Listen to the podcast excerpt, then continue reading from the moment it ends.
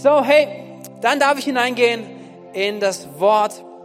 Und Herr Jesus, ich danke dir, dass du auch uns dein Wort gegeben hast, Herr Jesus. Wir schätzen es so sehr. Wir, wir lieben dein Wort. Wir lieben die Bibel, Herr.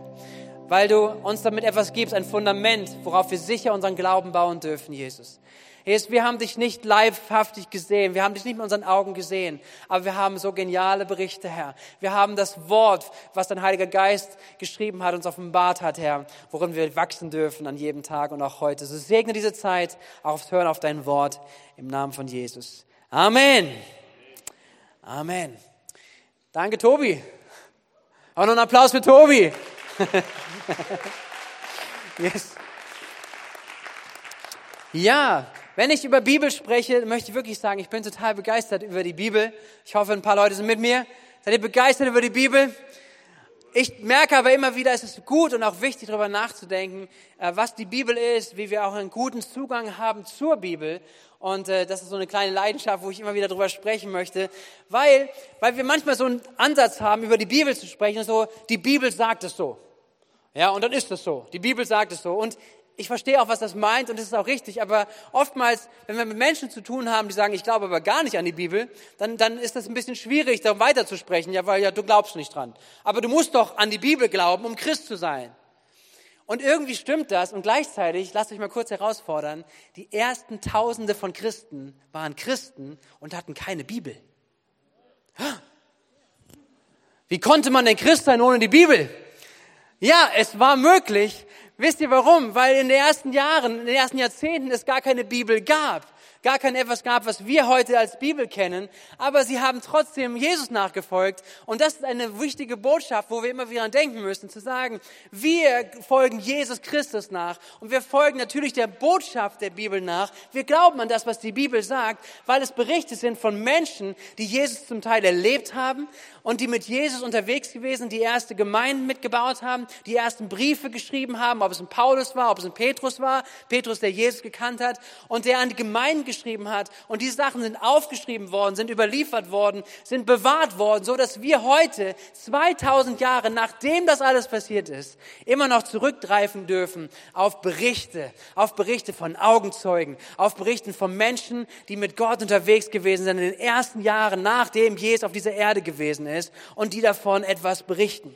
Und dieser Gedanke ist ermutigend, weil ich denke, wenn du mit jemandem sprichst über den Glauben und du sagst, aber in der Bibel steht, ist manchmal einfacher zu sagen, weißt du, ich kenne jemanden, also nicht persönlich, aber ich lese ein Buch von jemandem, der war so kurz nachdem er, nachdem Jesus gelebt hat, hat er, hat er ähm, schon Dinge alle aufgeschrieben, weil er Jesus persönlich erlebt hat, weil er mit Jesus unterwegs gewesen ist. Er hat erlebt, wie, wie Jesus diese Wunder getan hat. Und er wollte, dass du heute immer noch davon lesen kannst. Ob du das glaubst oder nicht, Mag vielleicht nochmal deine Entscheidung sein und es bleibt deine Entscheidung. Aber weißt du was? Aber da ist etwas und ich glaube daran. Ich glaube an die Berichte, die wir hier sehen dürfen, die wir lesen dürfen. Ich glaube daran, dass sie wahr sind und ich glaube an die Botschaft der Bibel und dass es Auswirkungen hat, wenn wir daran glauben. Seid ihr mit mir? Und deswegen ist es so schön, irgendwie mal, sich immer wieder vor Augen zu halten. Wer hat was geschrieben? Wer hat die Bibel geschrieben? Wo sind die Autoren dahinter? Obwohl wir wissen auch, dass in allem der Heilige Geist den roten Faden in allem schreibt. Von dem ersten Buch der Bibel bis zum letzten Buch ist der Heilige Geist der Autor. Aber es sind immer Menschen, die er dabei gebraucht. Und heute möchte ich ein bisschen über Matthäus sprechen. Ähm, und so ein bisschen darüber diesen Gedanken, wenn Matthäus berichtet wenn er etwas erzählen würde. Und stell dir vor, du würdest so leben, vielleicht 40 nach Christus, nachdem Jesus geboren wurde, nachdem er gekreuzigt wurde, so 10, 20 Jahre später. Und du lebst so in der Nähe von Jerusalem, vielleicht bist du jüdischer Herkunft, du bist dir vertraut mit dem Alten Testament, du weißt so die Sachen, die da alle so laufen und gelaufen sind. Und dann bist du zu Hause als Familie und dann sagt dein Vater oder seine Mutter kommt zu dir, wisst ihr was, wir haben einen ganz besonderen Gast eingeladen am nächsten Wochenende. Ja, wer kommt denn? Ja, Onkel Matthäus. Onkel Matthäus kommt aus Jerusalem. Und wisst ihr was? In den letzten Jahren hat er sich mit irgendeinem so Thema beschäftigt und das lässt er gar nicht los. Überall, wo er hinkommt, erzählt er von irgendeinem so Jesus. Ähm, wir sind mal gespannt, was er uns zu berichten hat. Und kannst du dir das vorstellen? Du bist so da als Familie und sagst, du freust dich auf Onkel Matthäus, kommt wieder rum, vielleicht bringt er ein paar Geschenke mit, was auch immer. Ja, vielleicht bist du das Liebling, der Lieblingsneffe und du kriegst immer den Zehner geschenkt oder so. Auf jeden Fall, Onkel Matthäus kommt und er kommt und alle sind zusammen, die Familie ist zusammen, Freunde sind zusammen und Matthäus setzt sich hin und sagt, Leute, ich habe euch was zu erzählen. Ich möchte euch einen Bericht weitergeben von dem, was ich erlebt habe. Und er fängt an zu erzählen, und zwar sein Matthäus-Evangelium so wie wir es heute lesen. Das ist der Anfangsgedanke, das ist das, wie das entstanden ist. Matthäus war wichtig, dass andere Menschen erzählt bekommen und hören, was, das, das, was die Botschaft von Jesus Christus ist. Und so kannst du dir vorstellen, er saß dann da und er fängt an zu erzählen und er erzählt und erzählt und später wurde es aufgeschrieben und das Matthäus-Evangelium, viele Ausleger gehen davon, äh, gehen davon aus, dass dieses Evangelium dann Menschen vorgelesen wurde, genau wie wie ich gerade beschrieben habe, die zum Glauben gekommen sind, sich gefragt haben, was ist mit Jesus? Ist Jesus wirklich der Messias? Und wenn sie ihn angenommen haben, dann wurde es benutzt, um nochmal über, über, vor der Taufe mit ihnen über Jesus zu sprechen und es nochmal zu erzählen, wer Jesus war und dass sie darauf im Glauben antworten können und sagen können, ja, das ist mein Glaube. An diesen Jesus glaube ich. Diesem Jesus möchte ich nachfolgen mit meinem ganzen Leben. So, das ist der, der Ursprungsgedanke auch von diesem Matthäus-Evangelium. Und ich finde es begeisternd und ich hoffe, dass dich das ermutigt, wenn du, wenn du das Evangelium von Matthäus liest, dass du dir jemand vorstellst, der da sitzt und der zu dir die, das, die Begebenheit, die Botschaft von Jesus erzählen möchte. Er möchte zu dir sprechen. Und er hat ein Anliegen dabei. Er hat das Anliegen, dass du Jesus dadurch kennenlernst. Als erstes schreibt Matthäus das an, an Juden.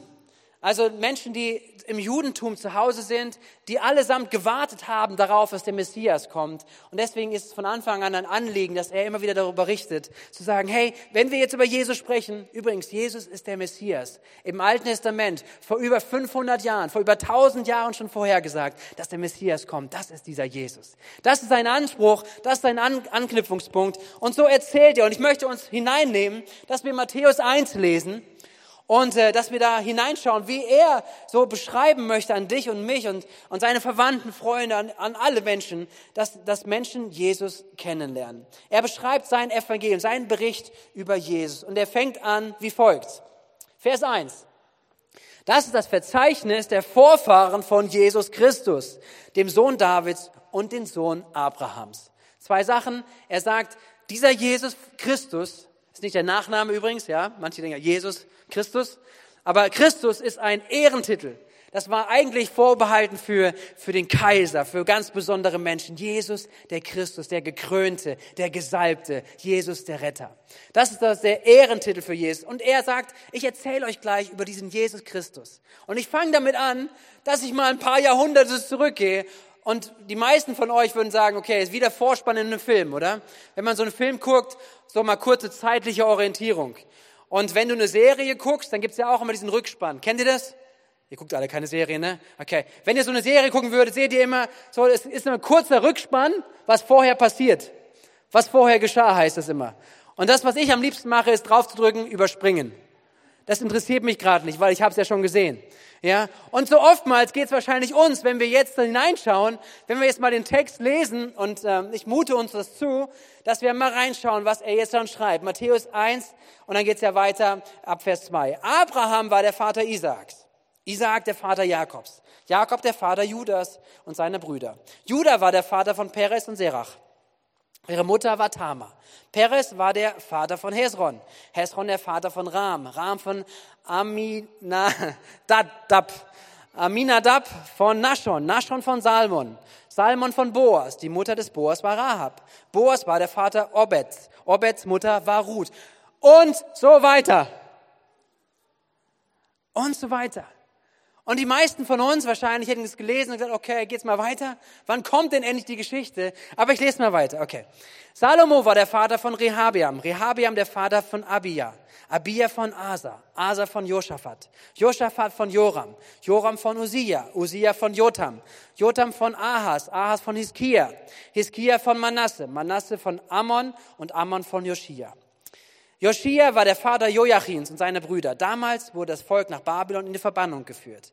Nach der Zeit der Verbannung folgte Shealtiel, der Sohn Joachins. Shealtiel war der Vater Zerubabel, Zerubabel der Vater von Abihud, Abihud von Eliakam, Eliakam von Asor, Asor von Zadok, Zadok von Achim, Achim von Eliud, Eliud von Eleazar, Eleazar von Matan und Matan von Jakob. Jakob war der Vater von Josef, dem Mann der Maria, sie war die Mutter Jesu, der auch Christus genannt wird. Wow, einige Generationen. Und wisst ihr was? Es lohnt sich, das mal nachzulesen. Es lohnt sich, das nachzulesen und dir Zeit zu nehmen, vielleicht ganz bewusst über mehrere Tage, aber zu sagen, ich möchte mal schauen, hinter jedem Namen steht eine Geschichte. Hinter jedem Namen steht etwas, etwas, was uns beschrieben ist im Alten Testament. Und was hier besonders ist, ich gehe jetzt nicht auf jede Geschichte ein, aber was ich besonders finde, ist, dass Matthäus hier etwas deutlich machen möchte. Wenn es nämlich am Ende darum geht, das sind die Vorfahren von Jesus. Und er zeigt etwas, dass er sagt, Jesus ist nicht irgendjemand, der plötzlich aus dem Blauen auftaucht. Irgendein Fabelwesen, irgendjemand, wo man nicht zuordnen kann, vom Himmel gefallen sondern Jesus, das ist wichtig, was Matthäus hier sagt, dass Jesus, als er vor 2000 Jahren geboren wurde, dass er ganz Mensch ist. Dass er aus einer Geschichte kommt, zu einer Familie gehört und eine, seinen Ursprung hat, letztendlich als Jude, aber auch mit ganz persönlichen Menschen, wo er hineingeboren wird. Das ist etwas, was Matthäus hier deutlich macht, was einfach so genial ist, darüber auch zu sprechen, nachzudenken. Jesus ist ist etwas, der, der gekommen ist, der wie wir Mensch geworden ist, der wir, wie wir Mensch, menschlich ist und Mensch, Menschsein kennt und nachempfinden kann. Er ist auf dieser Seite. Und gleichzeitig zeigt es etwas, dass es die Verheißungen, die im Alten Testament gegeben hat über den Messias, dass sie erfüllt sind, weil die Linie des Stammbaums das nachzeigt.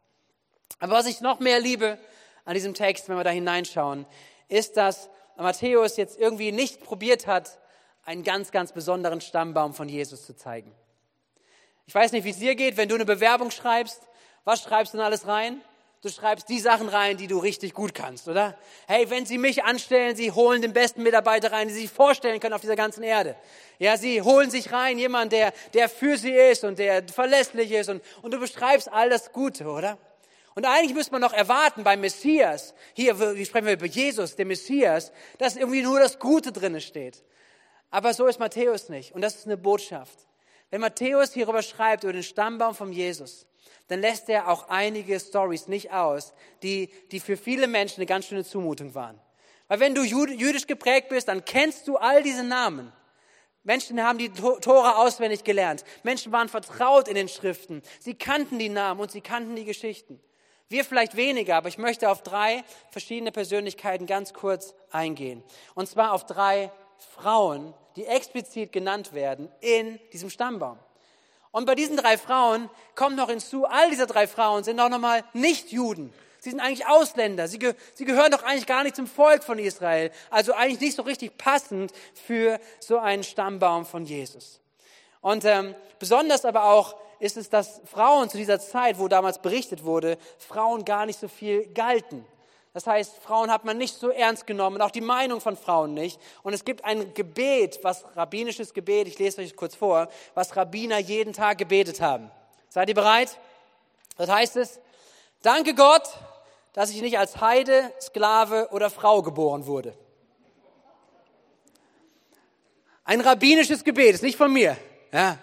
Ein rabbinisches Gebet, was ein bisschen zeigt von dem, wie damals gedacht wurde, auch wie damals empfunden wurde, wie damals umgegangen wurde. Und so, um, so erstaunlicher ist doch irgendwie, dass Matthäus sagt, ich nehme das alles mit auf, ich nehme Frauen hier mit rein, weil Frauen eine Rolle in dem Stammbaum von Jesus gesprochen haben. Und nicht nur sowieso, weil ohne Frauen würde es keine Kinder geben, so ist so, sondern er benennt sie sogar. Und er benennt ganz besondere Situationen und besondere Situationen, die nicht so einfach sind, wenn wir das mal hineinschauen. Zum Stammbaum von Jesus gehören gehören Geschichten, die du denkst, die muss man doch irgendwie vielleicht ein bisschen zurückhalten.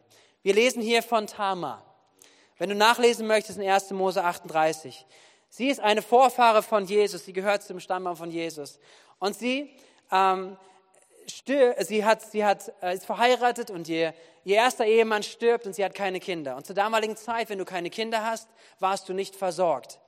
Ähm, das heißt, es war ein Problem. Es war wirklich eine Not. Es ist nicht so wie hier, wir sind dicht besiedelt, wir können uns miteinander kümmern, es gibt ein Sozialsystem, das gab es alles nicht. Sondern wenn du geheiratet hast, du bist umgezogen, du warst woanders, du warst fremd und du warst auf dich alleine gestellt, wenn du als Witwe gelebt hast.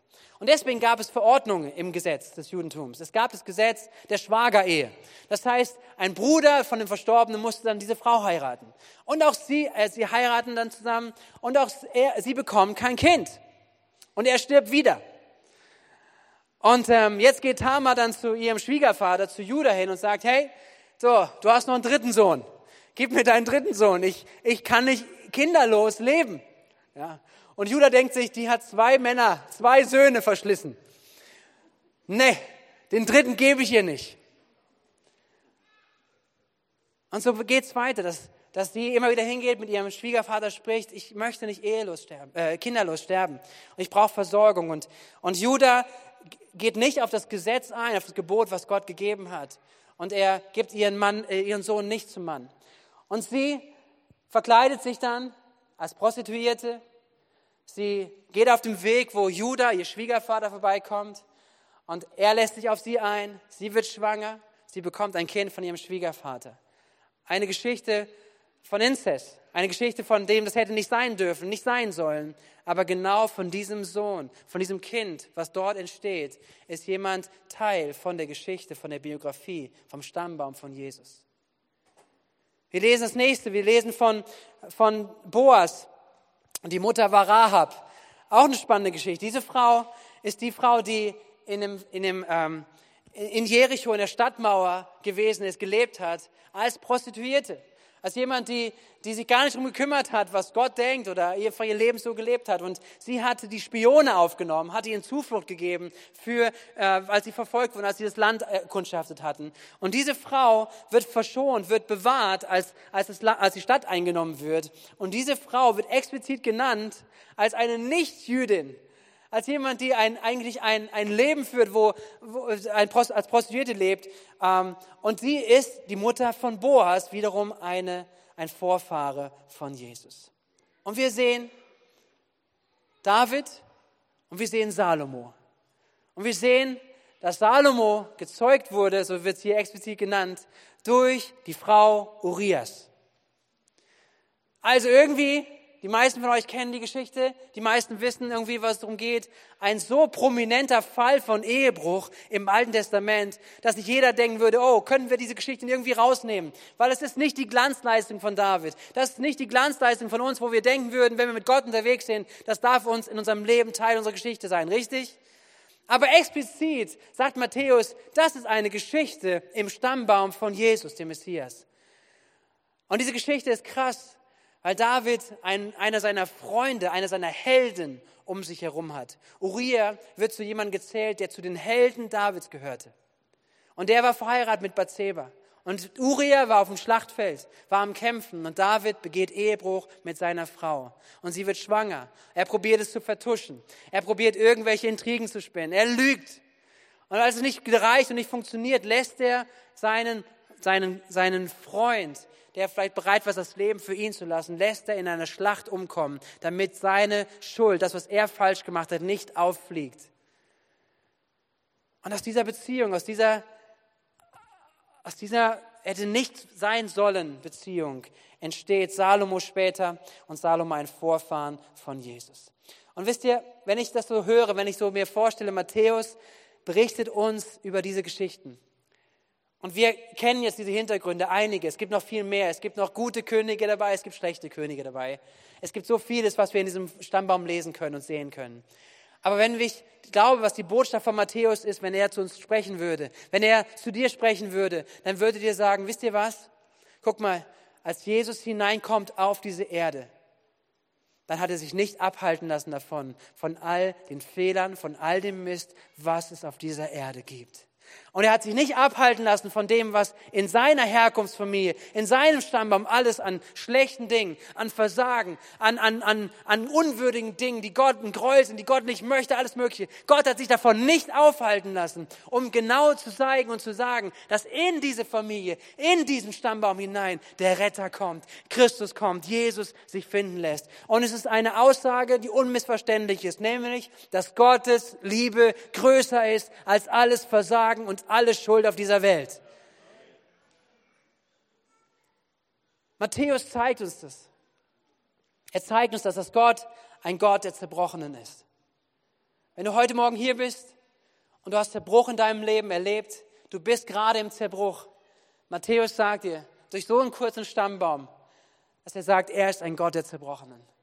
Gott ist ein Gott, der sich nicht aufhalten lässt von deinen Fehlern, der sich nicht aufhalten lässt von deinen und meinen Versagen, sondern Gott ist ein Gott, der in den Zerbruch hineinkommt, der hineinkommt und nicht mit Ablehnung, sondern mit seiner Liebe hineinkommt. Er macht es unmissverständlich klar. Ich glaube sogar, dass es ein Ausdruck hier ist. Gott ist angezogen da, wo wir nicht weiterkommen. Gott ist angezogen, wo wir versagen. Nicht, weil er es gut findet. Nicht, weil Gott es einfach sagt, okay, lass mal links, links liegen, das schieben wir mal weg, sondern Gott benennt diese Dinge.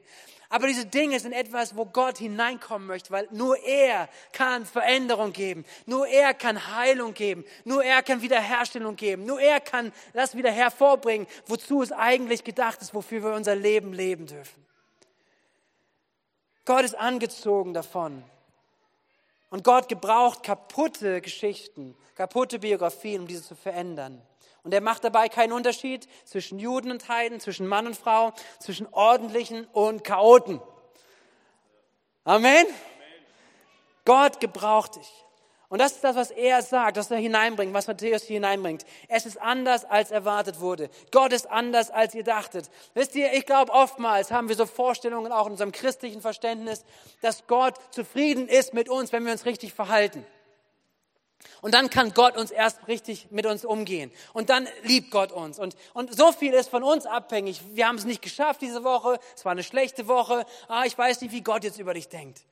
Und wisst ihr, ich glaube, dass wir lernen dürfen, lernen müssen, dass wir, dass wir die Liebe Gottes nicht durch unser Verhalten irgendwie bestimmen und verändern, sondern dass wir wirklich wissen und begreifen, tief in unserem Innersten, dass die Liebe Gottes zu dir und zu mir bedingungslos ist. Es macht sich nicht daran feste. Ist, habe ich damit gesagt, dass es egal ist, wie die Woche gewesen ist? Nein, ich lade dich ein. Ich ermutige dich, dass du eine Woche lebst mit Gott in der Reflexion von dem, was er für dich getan hat. Aber wisst ihr was? Es ist so wichtig, dass wir immer wieder hören und verstehen, dass egal was du tust, und das zeigt uns dieser Stammbaum, egal was du tust, egal was du getan hast, wo deine Herkunft ist, dass sie dich nicht davon abhändert, dass Gott dich liebt und dass Gott für dich ist dass Gott dich liebt, dass Gott einen guten Plan mit deinem und meinem Leben hat. Und ich glaube, dass wir es immer wieder hören müssen, weil sonst kommt so vieles in uns rein, ob wir selbstgerecht sind, ob wir uns andere beurteilen und die haben es nicht verdient, aber ich habe es verdient und und wir ziehen Gott so ein bisschen mehr an, weil wir so besser drauf sind. Hey, das macht überhaupt keinen Unterschied für die Liebe Gottes. Amen. Und das ist mir wichtig zu sagen, wenn wir auch als Gemeinde zusammen sind, wenn wir Gemeinde leben. Wir sind hier, weil wir aus zerbrochenen Geschichten kommen. Wir sind hier und Gemeinde ist etwas, das verschiedenste Biografien, eine Veränderung erlebt haben mit dem Moment, wo Jesus Christus hineingekommen ist. Da verändern sich Dinge, da wird etwas neu und das ist, was Gemeinde zur Gemeinde macht. Hey, zwei Gedanken zur Anwendung, ganz praktisch für euch, für uns, die wir darin entdecken können, was das bedeuten kann.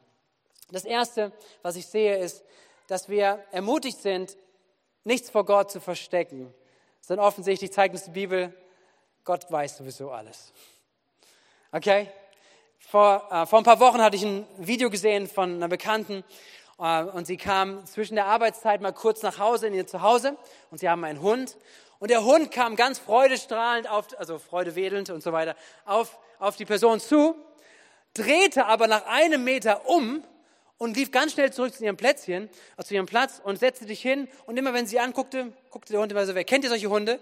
Ja, sie guckte sie an, was ist denn los? Und der Hund guckte immer wieder weg, ja und du wusstest, irgendwas war passiert. Und sie ging dann weiter, ging in die Küche und da, wo mal ein großes Lebkuchenhaus stand, war nur noch Krümel. Also dieser Hund hat sich diese, die Gelegenheit geschnappt, während der Arbeitszeit mal kurz dahin zu gehen. Und kannst du dir das vorstellen? Und ich, ich dachte so, das ist ein cooles Bild manchmal für uns, wie wir zu Gott gehen. So, hey Gott, ich freue mich dir zu begegnen. Ach shit, meine Woche. Gott, ich freue mich, dass wir heute hier sein können, dass wir dich in den Mittelpunkt stellen, dass wir Ehre geben. Aber nee, stopp mal.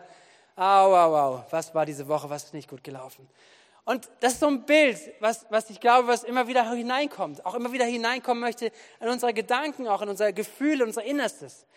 Und, und die Wahrheit ist, dass der Teufel es liebt, uns mit solchen Gefühlen immer wieder abzuhalten, vor Gott zu kommen. Nämlich durch Schuldgefühl, durch unser Versagen, woran er dich erinnert, oh, diese Woche hättest du mal ein bisschen liebevoller mit deinem Ehepartner sein können. Oder da hättest du ein bisschen mehr Geduld für deine Kinder haben können. Und hier und das und alles Mögliche. So vieles, was reinkommen kann. Aber, aber es ist der Teufel, der uns abhalten möchte, dorthin zu kommen, wo wirklich Heilung, wo Vergebung ist, nämlich bei ihm. Amen. Und ich fand es so lustig, ich glaube, die Geschichte von, von, von der Bekannten endete so, dass sie irgendwann gesagt hat, ja, jetzt komm her. Und sofort kam der Hund, und sie wusste, okay, es gibt keine Strafe, es gibt, es ist Vergebung da. So.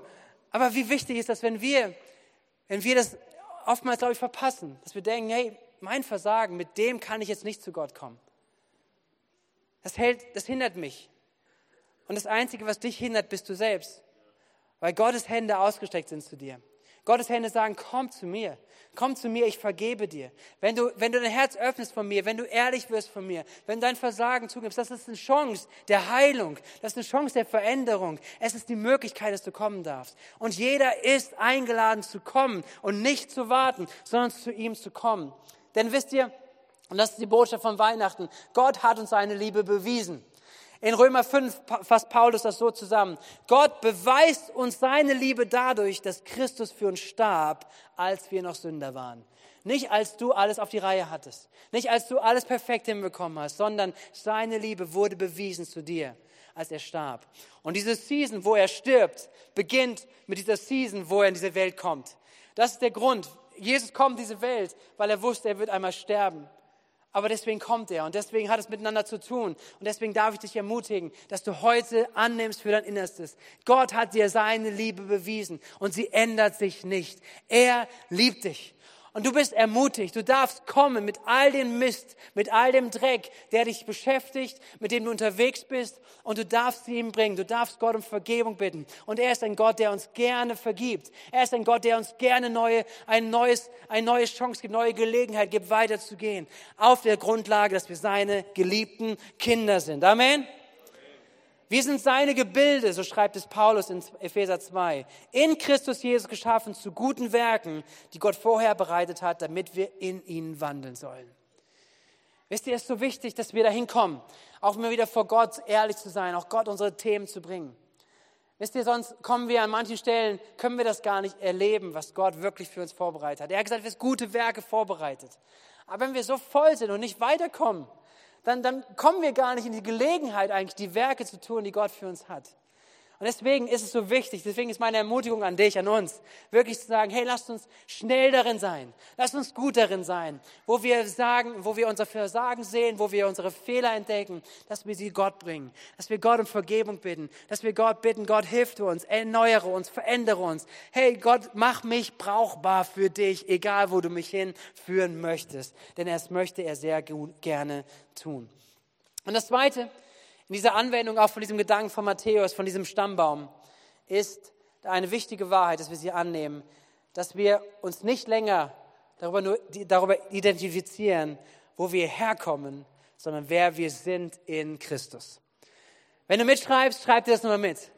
Es ist so wichtig, dass du dir dessen bewusst wirst, dass deine Herkunft, wo du geboren bist, deine Herkunft ist. Und die ist gut oder die ist manchmal ne, weniger gut. Du hast gute Erfahrungen gemacht oder nicht so gute Erfahrungen.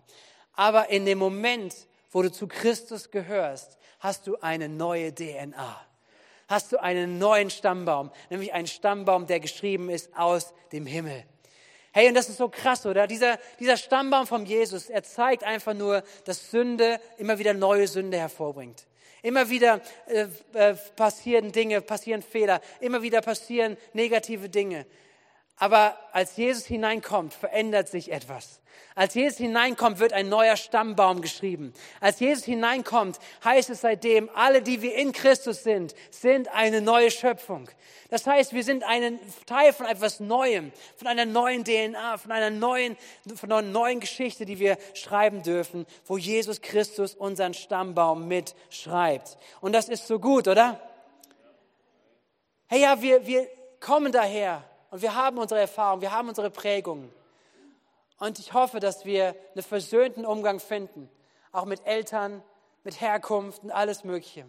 Aber dass vor allem, dass wir auch wissen, dass Jesus etwas Neues gemacht hat in uns. Und egal, wie deine Biografie bis jetzt aussieht, in Jesus Christus kann sie sich verändern und soll etwas Neues hervorbringen, etwas, was Segen schafft für viele Menschen. Hey, für mich ist es wichtig zu sprechen, auch für Teens, wenn ihr hier seid, wenn ihr, wenn ihr, wenn ihr durch, durch Krisen gegangen seid oder auch junge Erwachsene, egal welches Alter eigentlich wenn wir, wenn wir schlimme Erfahrungen gemacht haben, schlimme Erfahrungen in Familie, und dass wir denken, okay, das ist meine Geschichte, so wird meine Geschichte zu Ende gehen. So wie meine Eltern, so wie meine Oma und Opa gelebt haben, so wird auch meine Geschichte ändern. Aber dass wir eine Hoffnung haben und dass die Botschaft ist, auch die wir in Jesus Christus haben. In Jesus Christus sind wir eine neue Schöpfung. Das ist das, was Paulus schreibt, 2. Korinther 5, Vers 17. Denn wenn jemand zu Christus gehört, so ist er eine neue Schöpfung. Das Alte ist vergangen, siehe, Neues ist geworden. Und so bekommen wir etwas Neues.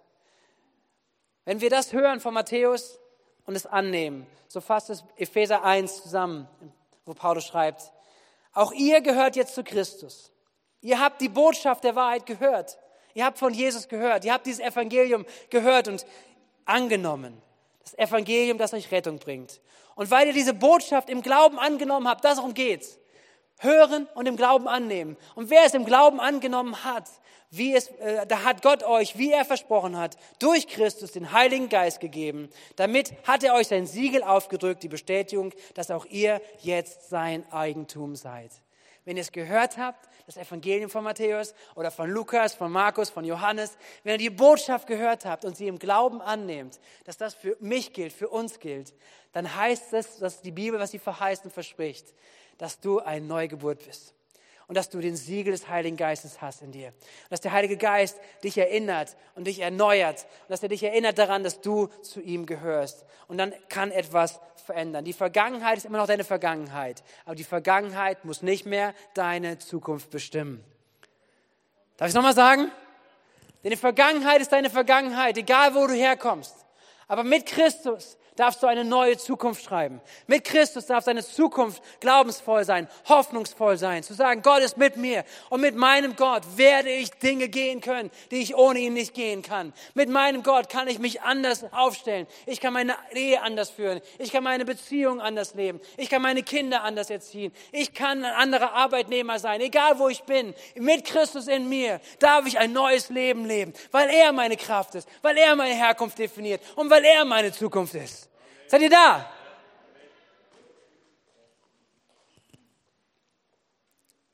Wollen wir Gott mal einen großen Applaus geben? Das war so ein kleiner hier. Hey, das ist das, was er sagt. Das, was Gott hineingibt.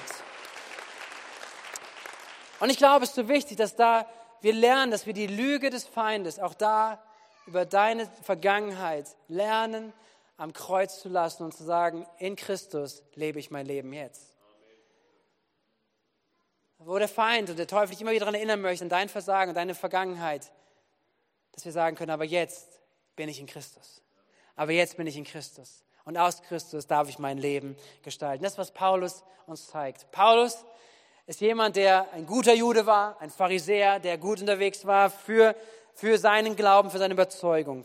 Am Ende muss er feststellen, er hat total gegen den Willen Gottes gelebt. Und er schreibt uns das folgendes.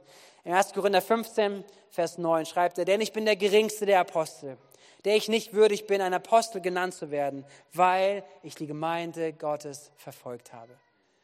Er hat gegen Gottes Willen so sehr gearbeitet. Und dann heißt es aber, aber durch Gottes Gnade bin ich, was ich bin. Und seine Gnade mir gegenüber ist nicht vergeblich geworden.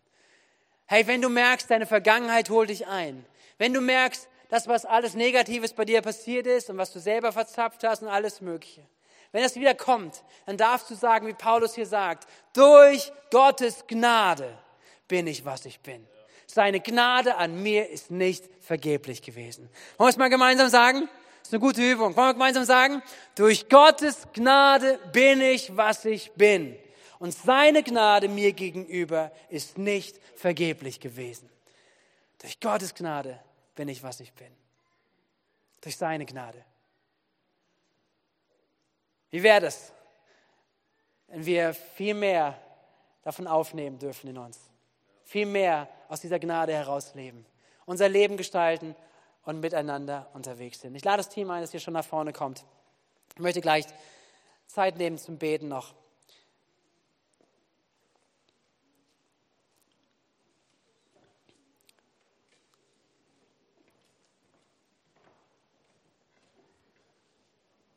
Das ist die Vorbereitung zu Weihnachten. Das ist das erste Kapitel, was Matthäus schreibt. Das ist das erste Kapitel, das was Matthäus berichten würde, wenn er davon erzählt, wer Jesus Christus war. Er erzählt den Stammbaum von Jesus. Er erzählt die Herkunft, wo Jesus herkommt.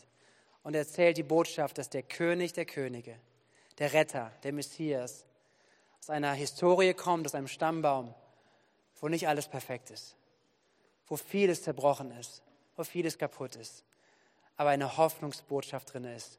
Nämlich, wenn Gott sich nicht zu schade war, dort hineinzukommen, ist er sich nicht zu schade, in dein und in mein Leben hineinzukommen. Und ich finde, das ist so eine starke Botschaft der Liebe Gottes. Und ich wünsche mir so sehr, das ist mein Gebet, da gehen wir gleich rein, dass diese Botschaft der Liebe Gottes wirklich uns erreicht, jeden von uns. Und wisst ihr was, ich glaube, wir dürfen nie genug davon bekommen, sondern wir müssen immer wieder daran erinnert werden. Immer wieder daran erinnert werden. Dass es seine Liebe ist, die uns trägt. Es ist seine Liebe, die uns verändert. Es ist seine Liebe, die dir gilt, die mir gilt, die deinen Nachbarn gilt, um uns herum gilt, auch Menschen gilt, die du überhaupt nicht leiden kannst. Da gibt es ein paar, oder? Zu Weihnachten weniger, ne? klar. Und vielleicht gleich zu Weihnachten erst recht. Aber es ist die gleiche Liebe, die Gott dir gibt, die Gott jedem Menschen gibt. Und Gott möchte, dass wir das aufnehmen, dass wir es aufsaugen in uns. Und dass alles, was, was wir auch leben, im Miteinander, leben für diese Welt, leben für andere Menschen, dass dieses triefend ist davon, von dieser Liebe Gottes zu jedem Einzelnen. Weil Gott ist nicht abgestoßen von den Fehlern, von den Versagen anderer, sondern Gott ist angezogen davon. Gott ist angezogen, weil er weiß, der Zerbruch, der jeder Mensch in sich trägt, ist nicht heilbar durch bessere und gute Werke.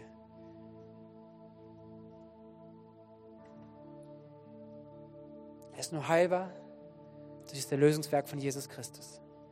Und dann, wenn wir es annehmen im Glauben für uns, dann wirkt es. Herr Jesus, ich bete für diese nächsten Augenblicke, wo wir vor dir sind, vielleicht ein bisschen Stille haben, Momente nehmen, einfach vor dir zu stehen, vor dir zu sein. Dass diese Liebe wirklich des Himmels unser Innerstes gerade berührt. Ich bitte für diesen Ort, für diesen Raum, Jesus, dass eine übernatürliche Liebe jeden ergreift. Ob er zum ersten Mal hier ist, ob er dich kennt oder zum ersten Mal davon gehört hat, aber dass diese Liebe und diese Zusage, diese Annahme von dir aus dem, dem, unserem himmlischen Vater, dass sie wirklich jeden erreicht. Ich bete für jedes Kind, für jeden Teenie.